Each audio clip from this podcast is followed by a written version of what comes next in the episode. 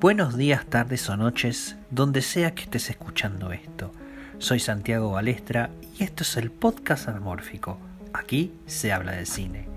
Te dejo mis redes sociales como arroba balestrasanti, tanto en Twitter como en Instagram, y en Spotify y YouTube como el podcast anamórfico. De hecho, si estás escuchando esto desde YouTube, por favor, suscríbete y hace clic en la campanita para que se te notifique cuando doy a conocer algún contenido nuevo. En esta oportunidad quiero hablarles de After, Almas Perdidas, guion de Sharon Soboyle basada en la novela de Anatole y dirigida por Castile Landon. Cuenta la historia de Tessa y Hardin, una parejita próxima a graduarse, que entran en una crisis cuando ella decide ir a Seattle a cumplir sus sueños universitarios y él quiera volver a Londres.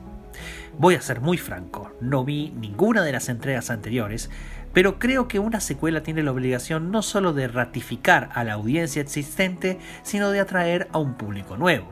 Y es ahí para mí donde empiezan los problemas con esta película, porque depende muchísimo del conocimiento previo que el espectador tenga de las dos películas anteriores. La película con que es concretamente un ataque de celos detrás de otro, interrumpido ocasionalmente por cenas en casa de lujo y escenas de sexo que tristemente son deserotizantes.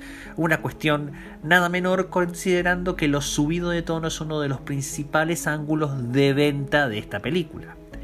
También otro problema a señalar es que hay personajes que aparecen y luego desaparecen sin explicación alguna para reaparecer sin explicación alguna y volver a desaparecer sin explicación alguna.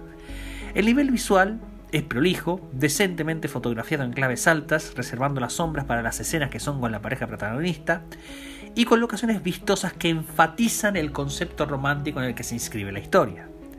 En materia actoral, el elenco entrega interpretaciones adecuadas, pero el que desentona lamentablemente es el muchacho protagonista, Hero Fine Stephen, quien tiene reacciones demasiado súbitas, poco meditadas, poco creíbles, para un personaje que se supone que está muy torturado.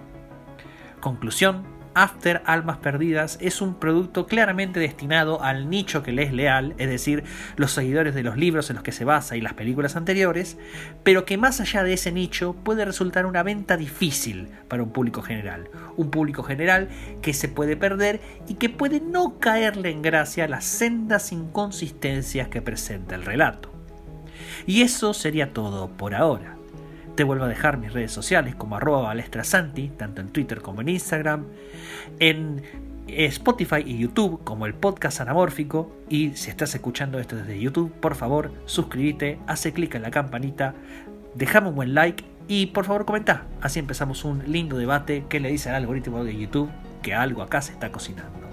Y eso sería todo. Soy Santiago Balestra y nos vemos la próxima.